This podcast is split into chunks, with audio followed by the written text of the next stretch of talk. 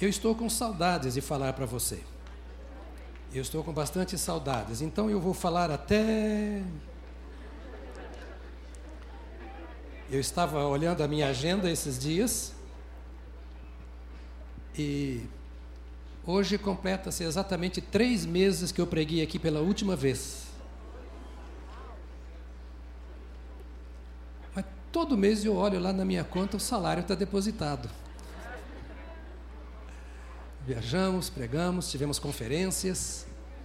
Hoje eu quero começar uma série com você que vai até a véspera do Natal.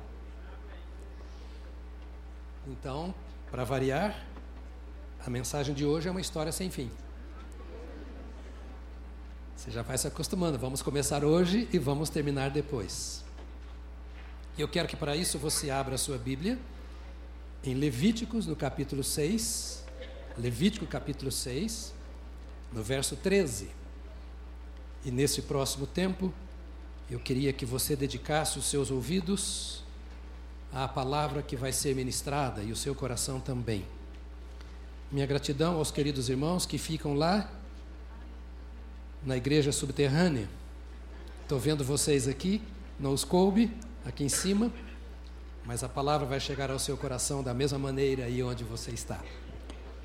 Levítico 6, 13 eu vou ler uma tradução que diz assim: Mantenha-se o fogo continuamente aceso no altar. Não deve ser apagado. A sua tradução deve dizer: o fogo permanecerá. Como está a sua tradução? Fogo arderá continuamente sobre o altar não se apagará. Palavras diferentes para o mesmo texto.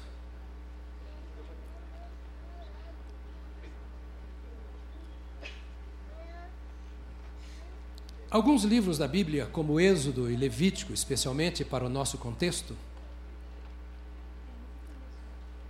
falam da ação de Deus na libertação do seu povo para conduzi-los em liberdade. Havia acontecido um encontro entre Deus e Abraão. Deus havia chamado Abraão para a formação de um povo. Abraão, Isaac e Jacó foram tendo experiências com Deus. E houve um momento em que a fome assolou a terra onde estava Jacó.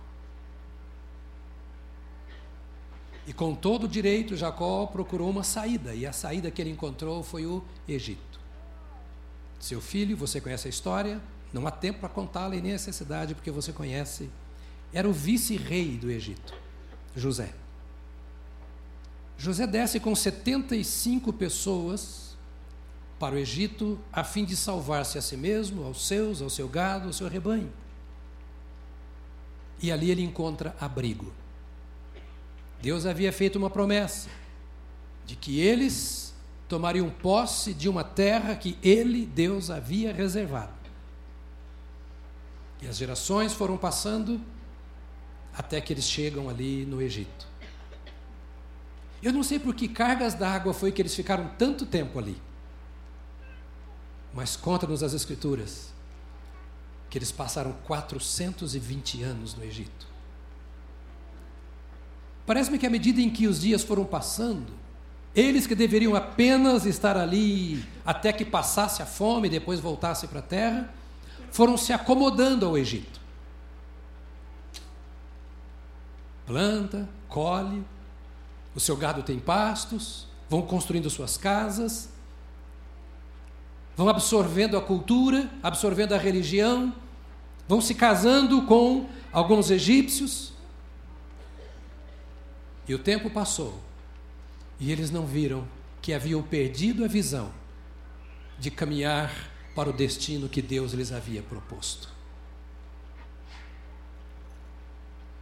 Tenho certeza absoluta de que Deus não se agradava do que estava acontecendo, porque Deus não os havia chamado para viver no Egito. Havia uma outra terra Eles eram uma outra nação, uma outra cultura, tinham um outro destino e tinham outro propósito. Porque o propósito de Deus era se revelar ao mundo através do seu povo. Jamais que o seu povo se misturasse com o ambiente, com a cultura, com o mundo no qual estava vivendo. Mas as coisas eram boas, o pasto era verdejante. O rebanho ia se multiplicando. As águas do Nilo, ao redor de Goshen e Ramsés, onde eles viviam, eram atraentes porque viviam numa região desértica. Esqueceram do seu propósito, esqueceram do seu destino, esqueceram do seu chamado. E meus amados irmãos, quando nós esquecemos do propósito de Deus para a nossa vida, o mínimo que acontece entrarmos em escravidão. Deus nos chamou para sermos livres. Livres. Nós nascemos para viver em liberdade. Nossa alma precisa ser livre. Nosso coração precisa ser livre. Nossa mente precisa ser livre. Como pessoas humanas, o prazer de Deus, o nosso Pai, é que nós vivamos em liberdade. E Ele quer nos conduzir em liberdade. Mas estavam escravizados. Agora, a história que tinham para contar é de quantas vezes eles sofriam durante o dia. Quantos xingamentos, quantas chicotadas, quantos tijolos, quantas obras construídas sem ter a palha a história era de falta de esperança. O que contavam em sua casa no final do dia era a tristeza, o aborrecimento que os envolvia em todo aquele ambiente que antes era tão próspero. Mas agora eles eram escravos. Não tinham direito nem à própria vida. E Deus então se manifesta a Moisés, você conhece a história,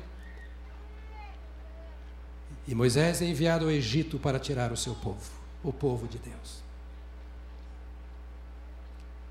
E esta história, então, é a história do encontro, ou reencontro,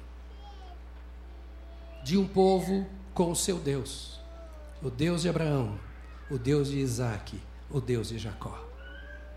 Certamente, quando Moisés chega, eles começam a ter uma ideia e Moisés vai contando as suas experiências com Deus e operando sinais e maravilhas, eles começam a se lembrar daquilo que naquele tempo de escravidão eles ouviam falar sobre as experiências de Abraão, as experiências de Isaac e também as experiências de Jacó com o Senhor.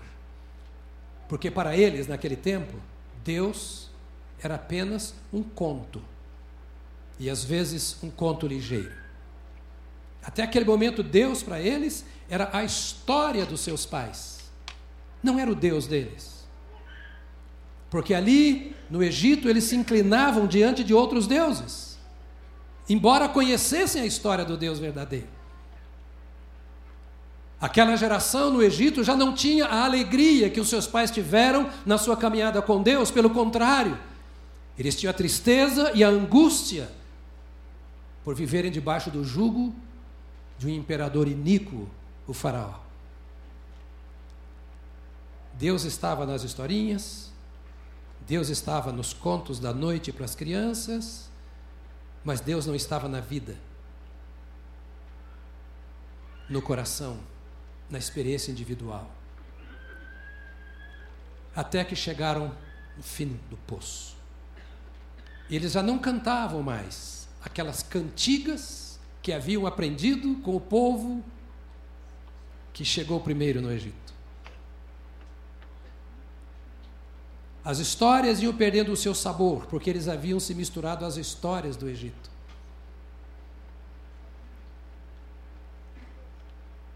Só tinham lamentos e gemidos. É isso, querido. É isso que resta para um coração sem Deus distante do Criador. Lamentos, gemidos, temores, sofrimentos, incertezas. Era o que tinha. E alguém certamente se lembrou. Então começou a dizer: gente, por que a gente não volta ao princípio? Porque ao invés de apenas nos lembrarmos, a gente não toma o caminho de volta em direção àquele que dirigiu os nossos pais. Ao invés de nos perdermos com tantas religiões, títulos e placas e nomes e lideranças, por que, que nós não voltamos para aquele que criou os céus e a terra e ele pode nos tirar dessa terra? Eu não sei bem como foi a história, eu e você não saberemos contar, mas com certeza surgiu no coração deles: existe um caminho de volta. É possível retomarmos o nosso destino. Nós não nascemos para viver como estamos vivendo. E então começaram, diz a Bíblia, a clamar. E eles não oravam, eles gemiam. Porque a Bíblia diz que o Senhor disse: O meu povo está gemendo, eu ouvi o gemido do meu povo. Mas eles tinham deuses, eles tinham religiões. Ocorre que deuses e religiões não matam a fome e a sede do coração.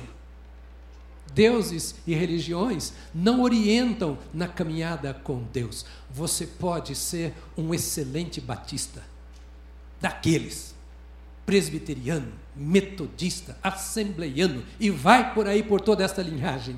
Mas se não tiver um encontro verdadeiro com o Senhor Deus, de nada te adianta. A fome continua, o vazio permanece, a desesperança é, é, está aí entronizada, porque o único que pode matar a fome, a sede, trazer a esperança, a graça, a paz, fortalecer a fé é aquele que te criou a imagem e semelhança dele. Ninguém pode dar, ninguém pode ocupar esse espaço, só Deus pode fazer isso. Às vezes nos perdemos com nossas religiões, nos perdemos com nossas formalidades, nos perdemos com toda a nossa história. E Deus não é Deus de formalidade, de religião nem de história. Ele é o mesmo hoje, pessoa poderosa para alcançar as nossas vidas e transformar-nos. Eu não sei por que ficaram tanto tempo no Egito, mas uma coisa eu sei: é que eles se ajustaram à cultura. Eles se ajustaram à cultura. Uma cultura que não era aquela que receberam dos seus pais. Era uma cultura de morte. Era uma religião sem Deus. Então Deus vai lá e tira o seu povo. E ele tira para conduzir o seu povo em liberdade. Porque Deus é assim. Ele não liberta e abandona. Lembra da libertação, a história da libertação dos escravos no Brasil? Hoje estamos fazendo trabalhos com os quilombolas lá do Nordeste. Temos muitas colônias de quilombolas. Aqui no estado de São Paulo tem. O único estado do Brasil que não tem quilombolas é o Amazonas. Quem são os quilombolas? Escravos que fugiram, criaram seus núcleos e vivem em condição de miséria hoje. O nosso Pereira, a nossa Cibele estão lá no interior da Paraíba, trabalhando também com os quilombolas que foram abandonados. Deus não abandona aqueles que ele liberta. Deus não abandona aqueles que ele tira do Egito. Deus não abandona aqueles que vêm para ele. Ele liberta para conduzir. Ele liberta para dirigir pela mão, Ele liberta para nos levar ao destino proposto por Ele, Ele nos liberta para nos colocar no caminho. A nossa cultura é a cultura do reino de Deus, porque nós estamos indo para o lugar que Deus prometeu.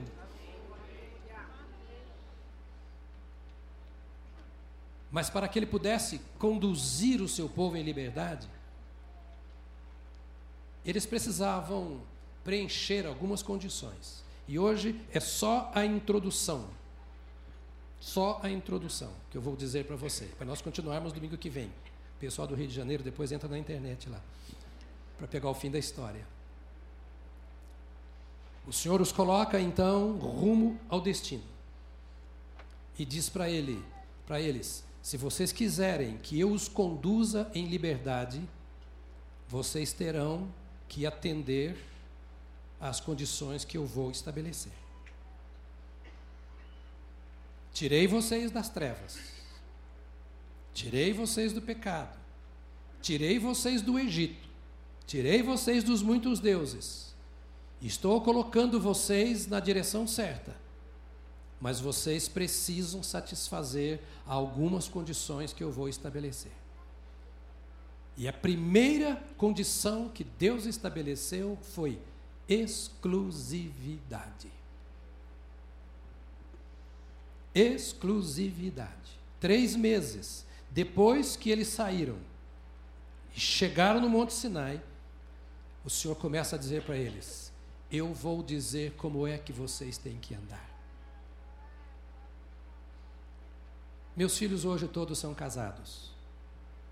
Mas enquanto eles estavam na minha casa, como pai, eu dizia para eles o que eles tinham que fazer. Você, pai e mãe, também assim. Se você não faz isso, está errado. Que o papel do pai e da mãe doutrinar, ensinar, discipular, orientar, dizer ao seu filho como ele tem que ser e o que ele tem que fazer. E o Senhor aparece capítulos 19 até o capítulo 31 do Êxodo, o Senhor vai dizendo para eles essas coisas que ele queria que eles fizessem. E a primeira delas é: não terás outros deuses diante de mim. Eu sou exclusivo. E eu exijo exclusividade. Eu tirei vocês do Egito. Eu os libertei através daquelas pragas. Eu abri o mar por onde vocês passaram. Eu ouvi o gemido de vocês. Eu tenho suportado os seus pecados, suas falhas, seu distanciamento. Eu perdoei as suas faltas e eu me apresentei a vocês e os tirei de lá para mim. Eu quero que vocês entendam que eu sou o único Senhor. Eu quero que vocês me conheçam. O problema é que às vezes nós conhecemos a religião, nós conhecemos a doutrina, nós conhecemos os ensinos, nós conhecemos tudo, mas não conhecemos a Deus. E Deus é apaixonado por nós e quer que nós tenhamos experiências pessoais com Ele. À medida em que ele ia fazendo aqueles milagres, os sinais, os prodígios, ele estava apenas dizendo para as pessoas assim: Eu estou no meio de vocês e quero que vocês me experimentem. Eu estou passeando no meio de vocês e quero ter um encontro com vocês. Eu quero olhar nos seus olhos e quero que vocês olhem nos meus olhos. Eu quero tomar vocês pela sua mão e eu quero caminhar com vocês por toda esta vida. Eu quero que vocês saibam que vocês não estão a sós e que vocês podem me experimentar no seu interior e que eu posso fazer mais do que vocês pensam e mais do que vocês pedem. A coisa mais preciosa na vida de uma pessoa é poder estar cara a cara com o Deus da nossa vida. Deus é exclusivo. Por que Deus foi tão severo? Porque eles o, haviam trocado pelos deuses do Egito. Havia muitos altares, havia muitos deuses, e eles nem sabiam a qual desses deuses realmente eles deviam recorrer. Cada dia um Deus. E como o Egito estava bom, a terra era farta, Eles descansaram nos falsos deuses.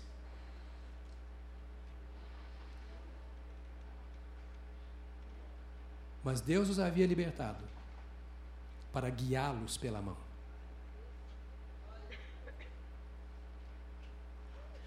E agora o Senhor vem ao encontro deles, os traz de volta e diz: Eu quero que vocês saibam que fui eu quem libertei vocês. Isso parece tão simples para nós. Mas nós também vivemos no Egito. E o risco é de nos acostumarmos demais com isso que está aí diante de nós.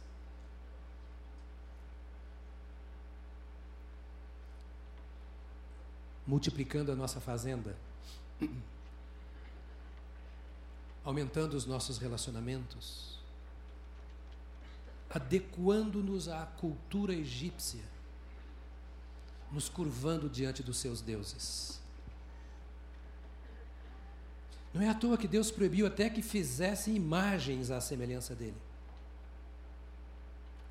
E o objetivo é que eles não se desviassem do foco. Eles tinham que se lembrar que escaparam do jugo, porque Deus se manifestou e os tirou de lá. E que agora o compromisso com eles não era em primeiro lugar com a nação de Israel, não era em primeiro lugar com Moisés, que o compromisso era individual com Deus. Deus tirou um a um, como conosco. Ele foi chamando um por um pelo seu próprio nome, cada um teve o seu encontro com Deus. E se não teve, precisa ter. Ele diz: Para que eu continue guiando vocês pela mão, eu preciso ser o único na sua vida. Através do profeta Isaías, ele diz: Eu não dou a minha glória a ninguém. Ele não divide a sua glória com ninguém. Então não dá para misturar. Exclusividade. Não há oferta no presente século que possa ocupar o lugar de Deus. E o problema é que, como Israel, nós também corremos o risco. Porque há campos férteis por aí. E às vezes o trabalho é bom, e o salário vai melhorando, e vai melhorando a casa, e vai comprando bens, e cria os filhos que se formam melhor do que a nossa geração se formou. E a gente vai se ajustando a tudo e começa a falar a mesma linguagem do Egito.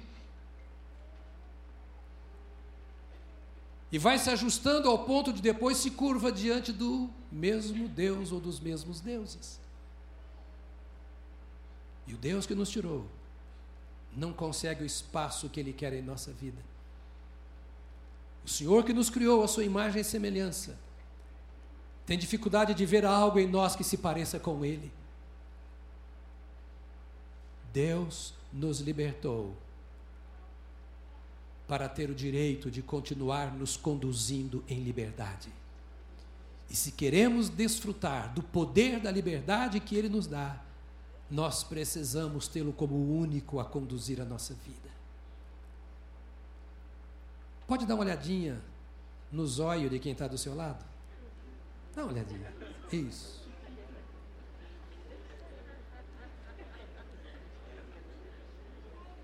Se você quiser, pode dizer para ele: o meu negócio é com Deus, viu, cara? Meu negócio é com Deus, viu, cara? Eu não tenho que saber se você está de pé ou se você caiu. Para esse assunto de liberdade, eu não tenho que saber se você está indo bem com Deus ou não. Para esse caminhar com Deus, eu não tenho que saber se meu pastor, se minha igreja, se o bispo não sei o quê, o apóstolo não sei o quê, o padre não sei o quê, e se meu pai ou minha mãe, meu esposo, minha esposa. Eu não tenho que saber como o outro está. Cada um dará conta de si mesmo a Deus. E eu quero ter as minhas experiências com meu Deus, porque Ele amou a mim e Ele desceu por minha causa, e Ele me chama pelo nome, e Ele se encontra comigo. Não é com a minha religião, não é com a minha família, não é com a minha cultura. Eu e o meu Deus, que me ama e a quem eu amo também. Deus é exclusivo. Deus é exclusivo. Por isso Jesus falou assim: Eu sou o caminho, a verdade e a vida exclusiva. Para a introdução não ser mais longa do que deve, que eu já quebrei os princípios da homilética virando as costas para vocês. Primeira coisa que Deus exigiu deles foi exclusividade. E a segunda coisa foi a obediência. Obediência. Eu acho que todos os pais aqui ficam muito felizes quando os filhos desobedecem. Não. Incrível. Então dá para deduzir que Deus também não se alegra quando os seus filhos o desobedecem. Se faz mal para mim o meu filho me desobedecer,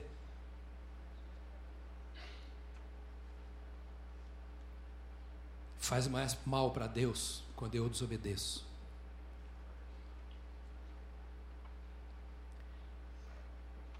E às vezes a gente desobedece em coisas que parece que não tem problema nenhum. Mas Deus nos libertou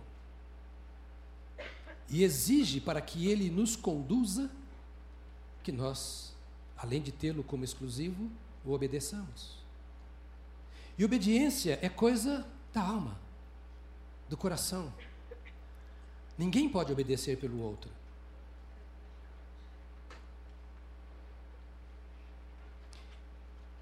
Duas ou três semanas atrás eu cheguei no meu gabinete e o Alisson, meu filho, estava lá. O Alisson é engenheiro na área de produção e ele é comercial de um banco holandês e grande parte do trabalho dele ele faz em home office. Como ele tem o Davi e os gêmeos, que ontem, os gêmeos são um milagre, né? Você lembra do milagre? Um deles era para morrer e nasceram os dois. E ontem nós celebramos. Olha como é a vida do pastor. Eu saio do cemitério e vou celebrar o primeiro ano dos meus netos. E como ele tem três filhos pequenos, de vez em quando ele usa a minha sala para fazer os trabalhos dele. E eu cheguei lá e o pessoal da administração colocou uma maquininha de café lá. Eu colocou para eles, porque eu não tomo café. Mas vamos dar um presente para o pastor, colocar uma maquininha de café, né? Mas quem toma. Cadê o meu administrador? Está aqui? Não, ele não vou falar, falar mal dele, né? Quem toma são eles, né? E aí eu cheguei e perguntei para ele, filho, esse café é gostoso? Ele falou, não sei. Como você não sabe? Você não tomou? Eu disse, não. Mas a máquina está aí, o café está aí, ó, daquele de cápsula. Ele disse, pai, a igreja colocou o café aí para você e não para mim. Se você me der, eu tomo. Se você não me der, eu não tomo. Eu quase caí de costa. Pensei, eu que criei esse trem aí? Deve ser coisa da mãe dele. A obediência é assim. Você não precisa receber ordem para obedecer.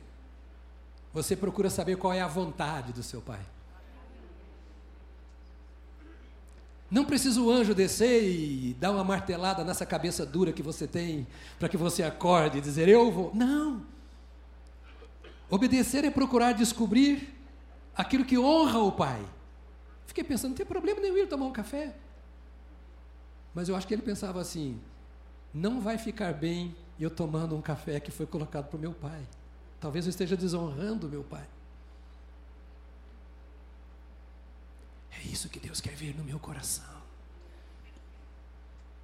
Um filho que não está olhando para o que a igreja está fazendo, que o pastor está fazendo, que a mãe está fazendo, que o vizinho está fazendo, mas um filho que sabe que foi tirado do Egito e que está caminhando de mão dada com o pai que o tirou do Egito.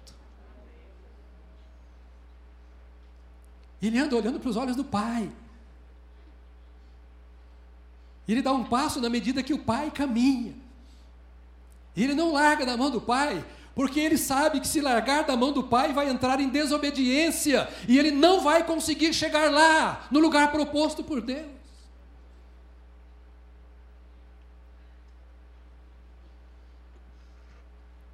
Então tudo ele faz para obedecer. E então, para que o povo pudesse obedecer, o Senhor deu a lei. A gente lê o Velho Testamento e fica arrepiado até na língua. Que coisa terrível, que coisa dura, como é difícil. O que Deus estava através da lei dizendo para eles é o seguinte: eu tenho o melhor para vocês.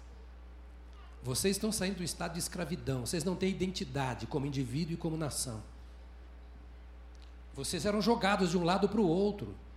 E vocês obedeciam à voz daqueles que abusavam de vocês. que viciavam vocês.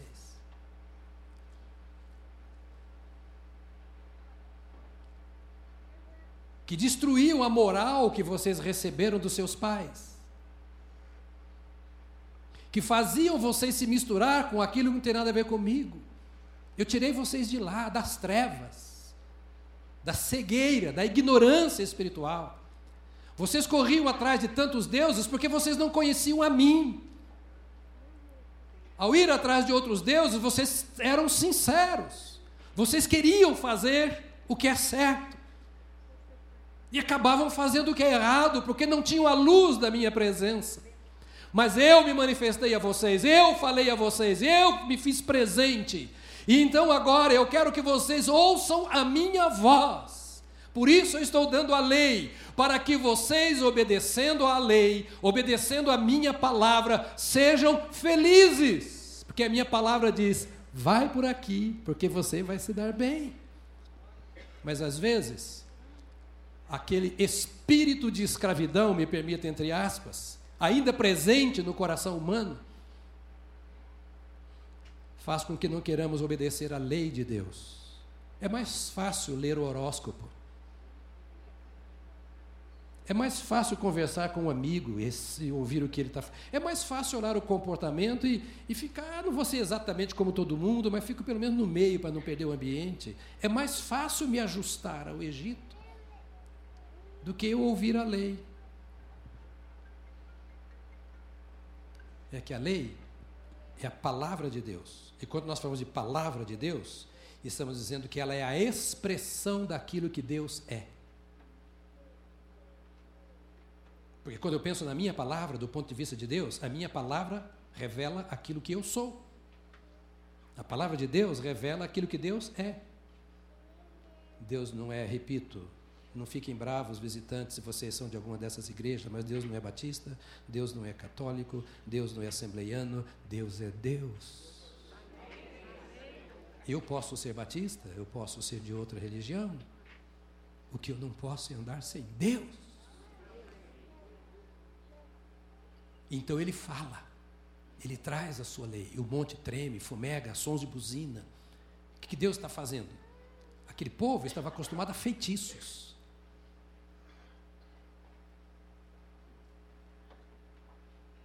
Passei pela África.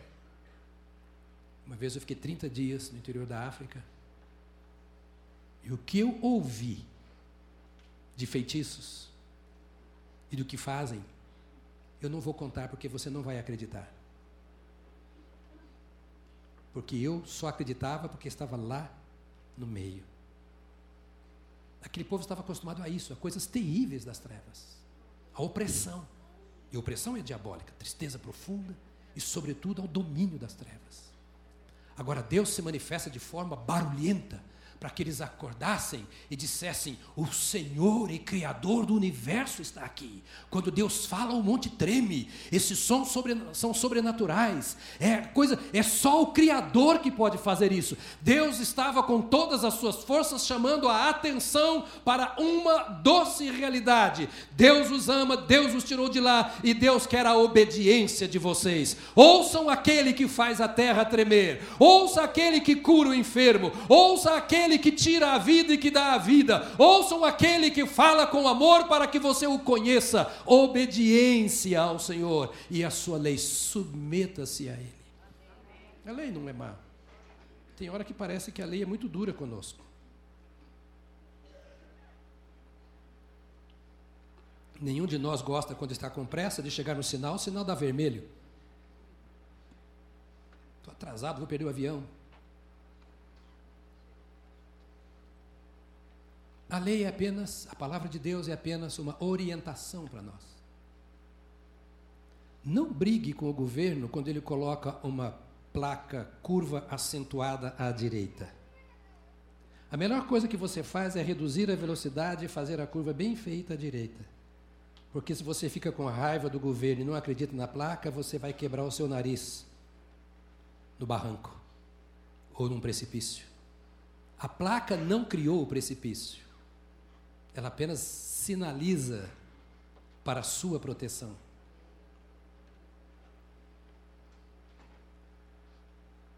Não questione a palavra de Deus, obedeça. Ela foi escrita para todos os homens e para cada homem. É simples o que eu estou dizendo. Não é verdade? E alguns podem até estar, mas por que, que o pastor está falando uma coisa tão simples? Amanhã, no final do dia, você me conta porque eu te falei isso hoje quando você enfrentar as muitas curvas da vida, as neblinas da vida, tempo nebuloso, Se você não reduz a velocidade, você se arrebenta no caminhãozão lá da frente. A lei é Deus dizendo: Este é o caminho, ande por ele, não se desvie dele nem para a esquerda nem para a direita. Se você sair e se desviar, você vai se arrebentar, e não é porque Deus te castigou, não é porque Deus pesou a mão, é porque você saiu do caminho, e segurança só no caminho, e velocidade só a que Deus permite. Então Deus chamou esse povo, os libertou, os colocou no caminho para que eles vivessem em liberdade. Mas a liberdade tem um preço. E da liberdade de Deus, o preço é, em primeiro lugar, ter Deus como único Senhor. Em segundo lugar, obedecer a palavra de Deus. Ele escreveu as suas leis e ele foi determinando a Israel. E você chega até Deuteronômio, tudo aquilo que o povo deveria ser. E Jesus vem e renova uma aliança conosco e estabelece aquilo que nós precisamos ser. E vou repetir, por favor, me compreendam. Jesus não é batista. Ele não tem compromisso nenhum com o nosso título, com a nossa placa. Ele não morreu pela placa. Ele não morreu pela denominação. Morreu por mim, morreu por você. E o nosso compromisso é com Ele. Não me importa que igreja você é, você precisa ter um compromisso com Deus através de Jesus Cristo, que é o Messias, a revelação de Deus. É isso. Deus te chama para comunhão com Ele. Não se venda, não se perca, não se distancie. Exclusividade, obediência e, por fim, adoração. Adoração.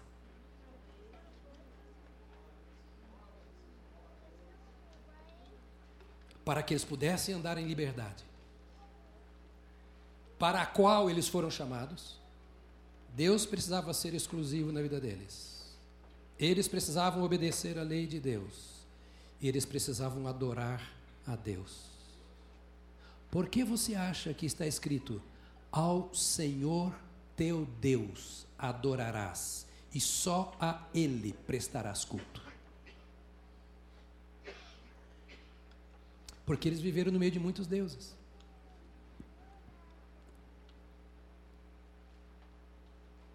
E agora o Senhor diz: tudo bem, eu fiz uma obra na vida de vocês. O passado ficou no passado. O Egito ficou para trás. Vocês estão aqui agora. Há apenas três meses de caminhada. Tem muito tempo pela frente. Mas durante toda a sua caminhada, você vai adorar a mim. Porque eu criei os céus e a terra. Porque eu formei as nações. Porque eu sustento o universo com a minha palavra, a palavra do meu poder. Porque eu sou a tua sombra à tua direita. Porque eu sou o teu redentor porque eu sou o teu abrigo seguro, porque eu sou a tua esperança. Sou eu quem te sara ou quem recolhe a tua vida. Sou eu quem faz nascer e faz morrer. Eu sou Deus. E você não pode negar a minha soberania. Você pode lutar a favor das suas ideias, das ideias de outros, mas na hora que eu tirar a sua vida, você não tem mais ideia. Eu mando, eu sou o soberano, faço o sol nascer e descer à tarde. Eu controlo o universo e chamo cada estrela pelo seu nome. Eu sou Deus, criador dos céus e da terra. Eu sou Deus e eu devo ser adorado e ninguém mais. Para isso que eles foram libertos. Para isso que eles foram libertos. E o povo devia prestar culto a Deus. Ele disse: Eu ouvi o gemido de vocês. Agora me cultuem. Ouça, meu amado irmão. Não estou pregando religião para você. Eu preguei numa conferência para pastores há poucos dias. Primeiro final de semana de novembro foi um congresso de pastores lá em Serra Negra. No segundo, na segunda mensagem, eu preguei na sexta noite, preguei no sábado de manhã. Terminada a mensagem, veio um jovem, trinta e poucos anos, e disse: Você tem um tempo para mim? Eu falei: Tenho. Ele se apresentou: Sou pastor, sou formado em filosofia pela USP, papá, papá, papá, papá. Me deu o seu currículo vitae. E eu ouço pastores sempre. Eu tinha chama da minha chama, da minha vocação pastoral. Hoje essa chama já não arde mais em meu coração. Está quase apagada. Porque eu ouço com críticas. Aí ele falou o nome de uns 30 filósofos assim, porque fulano falou assim, assim, do fulano, mas não foi esse filósofo falou, ele disse que foi fulano, mas não foi, foi fulano, papapá, E eu fiquei filosofando, assim. E eu estou muito frustrado com você, ele disse. Eu, por quê? É porque eu não estou conseguindo te criticar. E por quê? Porque você não saiu da Bíblia. Então a mensagem é simples. Eu só quero passar para você a Bíblia. Porque os nossos pensamentos humanos não são recursos para ninguém. E a Bíblia diz que Deus quer ser adorado por você. A Bíblia diz que você foi criado para o louvor da glória de Deus e não dos deuses. É daquele que te dá vida, daquele que te sustenta. Por que você está se perdendo por aí? Então ele chama Israel e diz assim: Ao Senhor teu Deus adorarás, e só a Ele, no singular, prestarás culto. Ao Senhor teu Deus, te dá o ar para respirar, e que tira o ar a hora que Ele quiser. Quem podia imaginar que ontem iríamos sepultar William? Todo domingo aqui com a gente no culto. E não é um acidente, não é uma cirurgia, não é uma trombada que leva a sua vida. A Bíblia diz que Deus tem os nossos dias contados, sem deixar faltar um deles sequer registrados no seu livro. E meu amado, minha amada, a hora que o Senhor falar para você, sobe aqui, acabou. Não adianta agarrar na saia da esposa. Se ela deixar, vai subir você e ela juntos. Ao Senhor teu Deus adorará. Deus quer ser adorado por mim e por você. Sabe por quê? Quando nós o adoramos, nós nos identificamos com Ele. Não é que ele quer ficar lá todo orgulhoso, ah, estão adorando, olha lá, viu só, tem que me adorar, todo mundo lá, olha lá, viu, tem que joelhar. Não é isso. É porque à medida em que eu adoro, eu o descubro. À medida em que eu adoro, eu o identifico, à medida em que eu adoro, eu me misturo com Ele.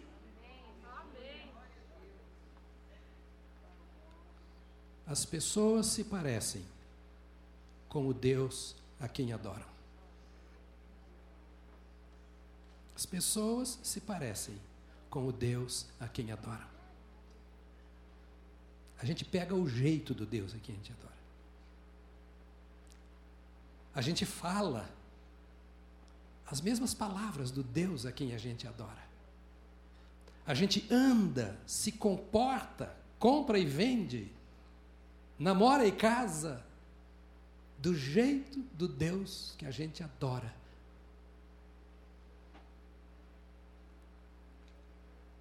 Ouvi anos atrás, aqui em São Paulo, a história de um pregador que visitou um lugar na Índia, Calcutá. E tem um lugar em Calcutá chamado o Vale Negro de Calcutá, que é o lugar onde as pessoas adoram a ratos. Ratos. Segundo a história que eu vi, dá para alimentar 10 milhões de pessoas por ano o tanto de comida que eles colocam para ratos nesse lugar chamado Buraco Negro de Calcutá. Está lá ainda existe. E a observação da história que eu achei mais interessante é que as pessoas que levavam lá comida e adoravam aqueles seres como deuses eram esqueléticas, curvadas, feias.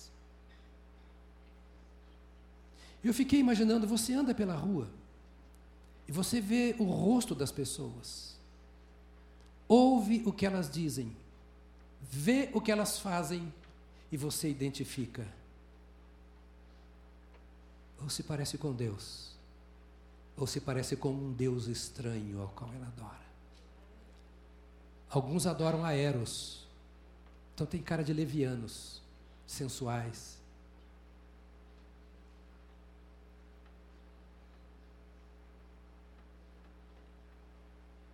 Aqueles que adoram a Deus têm a cara do Pai. Porque à medida em que o adoram, se aproximam dele e pegam o cheiro dele, da rosa de Sarão. À medida que se aproximam dele, pegam o jeito dele, aprendem a amar porque ele é amor. Aprende a acolher porque ele é o pai que acolhe. Aprende a socorrer, porque Ele é socorro. Aprende a ser alegre, porque Ele é fonte de alegria. Aprende a andar em paz, porque Ele é a paz. À medida em que eu o adoro, como cantamos nessa manhã, eu vou me identificando com cada palavra de exaltação ao Senhor, e Ele vai me tomando pela mão direita e me ajuda. Notou outra vez? não estou te falando de religião. Estou te falando de um Deus que está lá onde você está. Que conhece você no estado em que você se encontra. Que te abençoa apesar das circunstâncias. Que sabe perdoar porque te ama.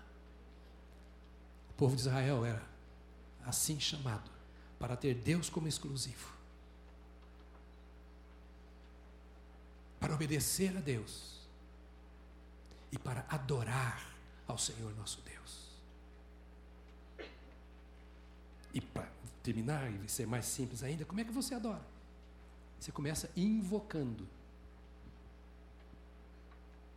Invocar, invocare, latim, quer dizer, chamar para dentro. Quando você presta um culto, você está invocando aquele ser a quem você está cultuando. E você está dizendo: Eu te chamo para dentro de mim, chamo o teu domínio, chamo o teu controle, chamo o teu senhorio. Eu te adoro porque eu te reconheço como meu Deus. Por isso Deus não queria que eles adorassem outros deuses. Porque ao adorá-los, estariam se identificando com Ele, porque estariam invocando o nome desses deuses.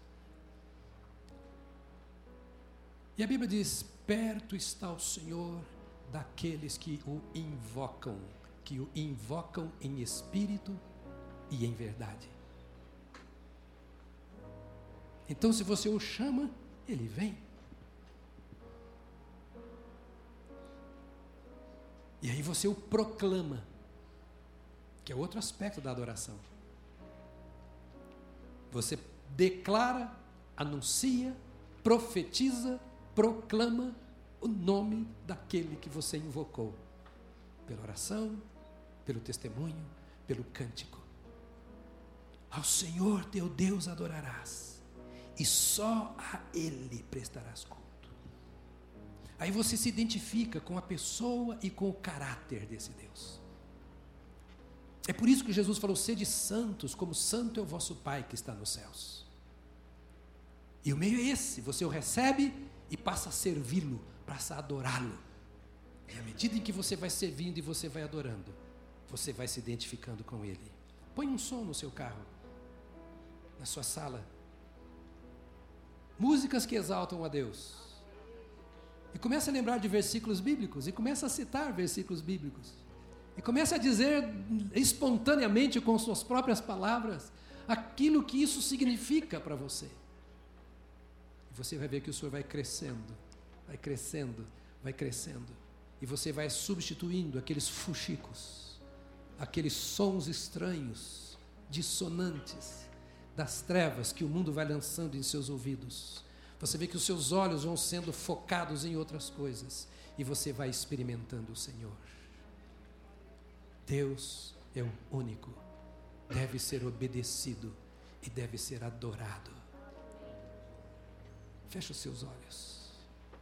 Quero orar por você e com você nesta hora. Depois nós vamos cantar e encerrar. Algumas perguntas eu queria fazer a você enquanto você está orando. Eu queria que você fosse muito sincero diante de Deus. A primeira é: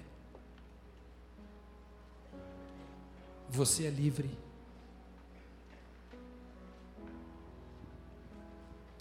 Foi liberto. Tem andado na liberdade do teu Criador. Ou você se sente preso?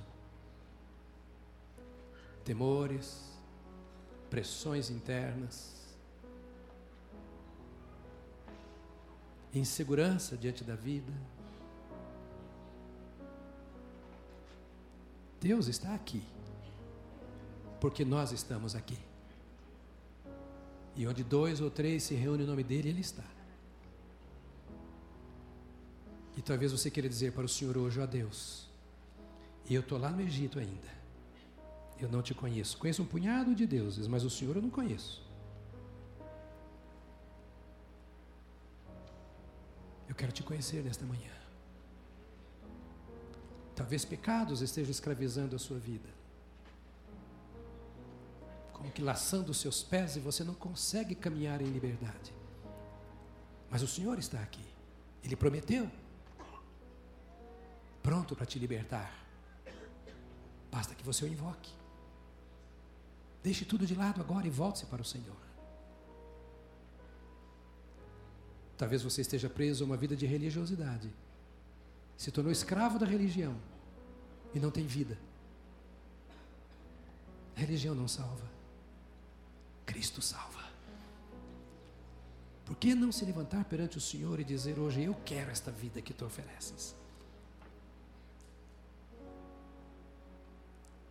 Seria esta hora que Deus tem preparado para você, para com braço forte arrancar você da escravidão e trazê-lo para a liberdade da vida em Cristo. Nós queremos orar por você.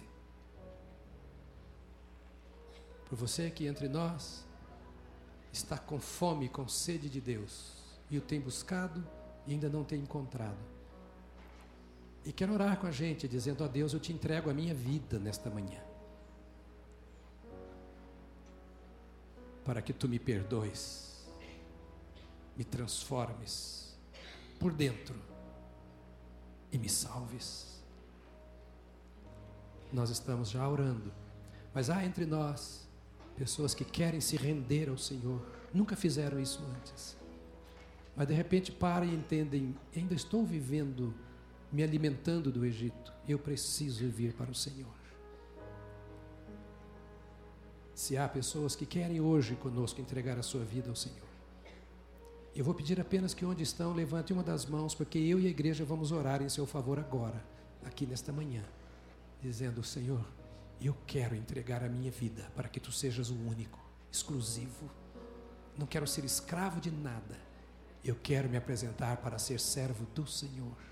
Eu quero entender e quero obedecer a tua palavra porque eu me disponho a ser um adorador do Senhor. Porque a tua palavra diz: Jesus veio dizendo que tu buscas adoradores que te adorem em espírito e em verdade. Eu quero adorar ao Senhor em espírito e em verdade. Alguém nesta manhã que quer vir para o Senhor, quer que oremos em seu favor? Vou pedir só que, enquanto todos estamos de olhos fechados, que você levante a sua mão e eu vou entender que você adore por mim, porque eu quero entregar a minha vida a Deus nesta manhã, como nunca fiz. Há pessoas Deus te abençoe, querido, lá atrás. Pode abaixar sua mão. Deus te abençoe também. Deus te abençoe também. Há mais pessoas que querem fazer isso nesta manhã, dizendo: ore por mim. Deus abençoe lá na galeria. Pode abaixar sua mão também. Ainda há pessoas entre nós que o coração está dizendo: Eu quero vir para esse Deus. Deus te abençoe aqui à frente, querida também. Já vamos orar. Não quero andar sem esse Deus. Eu não quero me perder em religião, em conceitos humanos. Eu quero uma marca de Deus na minha vida. Eu quero conhecer Sua palavra por experiência. Ainda há pessoas, vou dar a última oportunidade agora e nós vamos orar por esses que levantaram as mãos. Há pessoas ainda que querem. Deus te abençoe, querido, em nome de Jesus. Deus te abençoe, filho, em nome de Jesus também. Vamos nos colocar em pé. Eu vou pedir, ninguém vai sair agora, já vamos encerrar, mas eu vou pedir que você que levantou a sua mão, por favor, mesmo lá da galeria, deixe o seu lugar e venha aqui para a gente orar juntos. Se você não levantou a mão, mas quer vir, venha já, venha já dizendo a Deus: Eu tenho andado sozinho, não tenho percebido a luz da tua presença. Eu preciso de ti, Senhor. Eu quero me entregar a ti, mesmo não tendo levantado a mão. Vem para cá, vem aqui comigo, isso, bem pertinho, que eu vou orar com vocês aqui. Fiquem de frente para mim. Isto, pode vir mais pessoas da galeria, vou esperar que você desça. Pode vir também aqui. É um momento nosso. A gente faz isso aqui em família. Em família. Nós estamos juntos porque somos uma família e nós precisamos uns dos outros, às vezes, de nos aconselharmos mutuamente, não é? É por isso que nós pensamos na palavra de Deus. Irmão, eu queria que você estivesse orando. Você sabe, ninguém fica voando, não, porque é uma batalha aqui dentro agora. É uma batalha espiritual. Porque o Espírito de Deus vai falando para algumas pessoas e elas às vezes têm medo, têm vergonha e precisa haver libertação e ela vem pela oração. Quando você intercede por quem está ao seu lado, à sua frente, dizendo: Ó oh, Deus, opera nesse coração e transforma. Deus quer fazer isto por você. Deus quer fazer. Eu vou pedir a líderes de células, precisamos de homens e mulheres aqui à frente que nos ajudem para nós orarmos para essas pessoas que estão aqui agora. Pode vir, querido, também, pode vir. Isso, pode vir. Senhor, pode vir, senhor de trás. Glória a Deus. Pode chegar mais para frente aqui. Hoje eu esqueci de passar perfume, mas estou cheirando bem. Isso, pode vir, pode vir para cá. Pronto, aleluia. Pode chegar mais aqui na frente. Aqui é lugar, aleluia. É assim que Deus faz. É assim que Deus faz. Se há pessoas ainda podem vir, porque nós queremos que Deus opere nestas vidas. Se você está afastado, você viu o Senhor e agora quer reconciliar-se com Ele, voltar para Ele, vem correndo, não perca tempo. Talvez no meio do caminho, deserto árido, saiu da trilha, volte para Jesus. Volte correndo para Jesus. O amor que Ele tem por você não acaba. Vamos orar nesta hora juntos? Eu vou fazer uma oração. E vou pedir a vocês que estão aqui à frente que repitam comigo esta oração. Depois eu vou orar por vocês, tá certo? Então repitam comigo: Senhor Deus, muito obrigado, porque o Senhor me ama, o Senhor me conhece, me perdoa, olha o meu coração, a minha mente e limpa-me, transforma a minha vida. Eu quero ser teu, tua quero te servir, eu quero experimentar a caminhada contigo. Faça cair por terra tudo que pesa sobre mim e traga-me a tua libertação. Senhor Deus, tu disseste que aquele que busca encontra. Eu te peço que essa palavra se cumpra em minha vida agora. Eu te busco, entra em meu coração transforma o meu interior, habita em mim, e eu viverei para a tua glória, em nome de Jesus. Pai, nós abençoamos essas pessoas que estão aqui à frente nesta manhã. Tu sabes aonde a tua palavra encontrou guarida. Tu sabes onde tocar e onde tu já firmaste a tua palavra nesses corações. Então, Senhor, sustenta estas vidas, derruba mesmo toda muralha, todo impedimento, abre espaço nestes corações e dá-lhes experiências profundas com o Senhor. Que seja, ó Deus bendito, agora aberta a porta do céu e que venham chuvas torrenciais de bênção sobre estas vidas.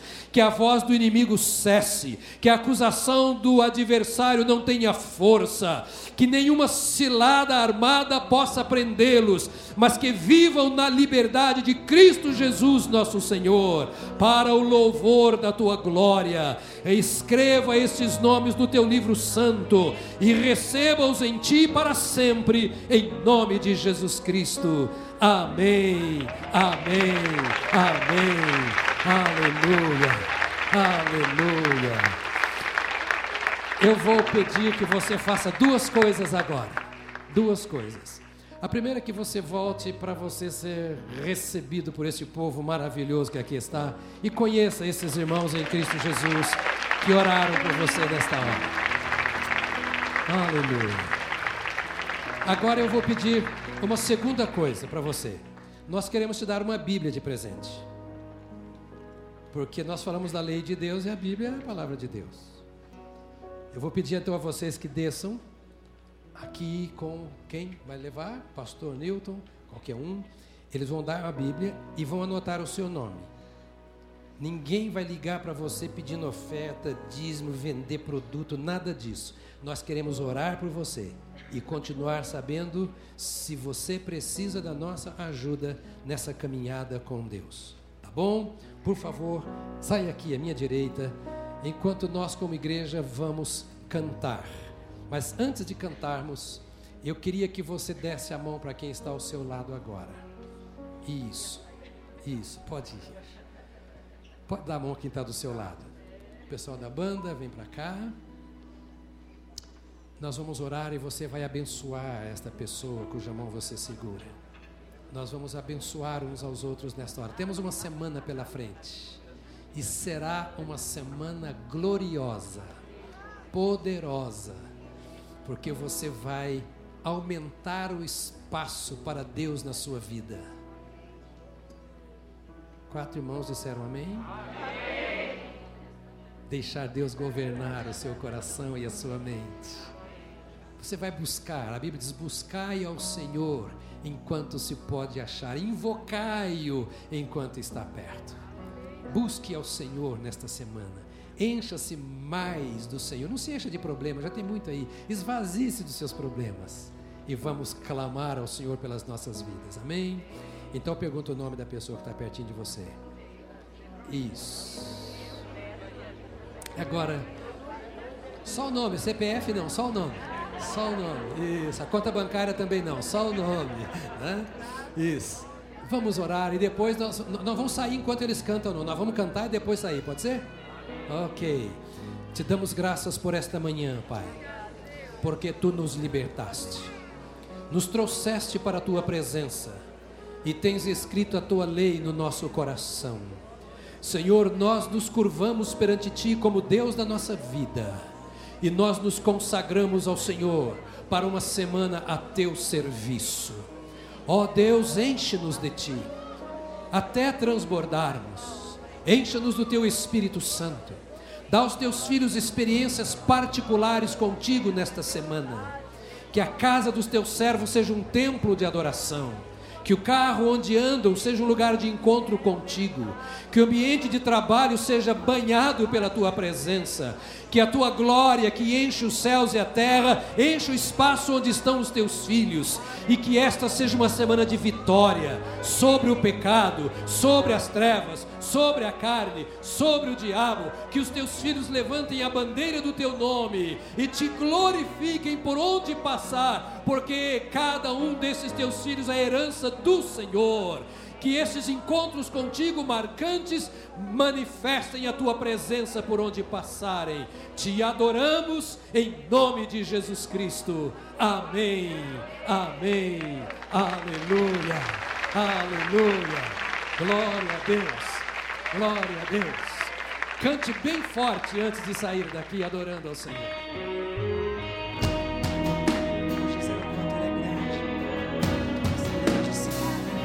is good.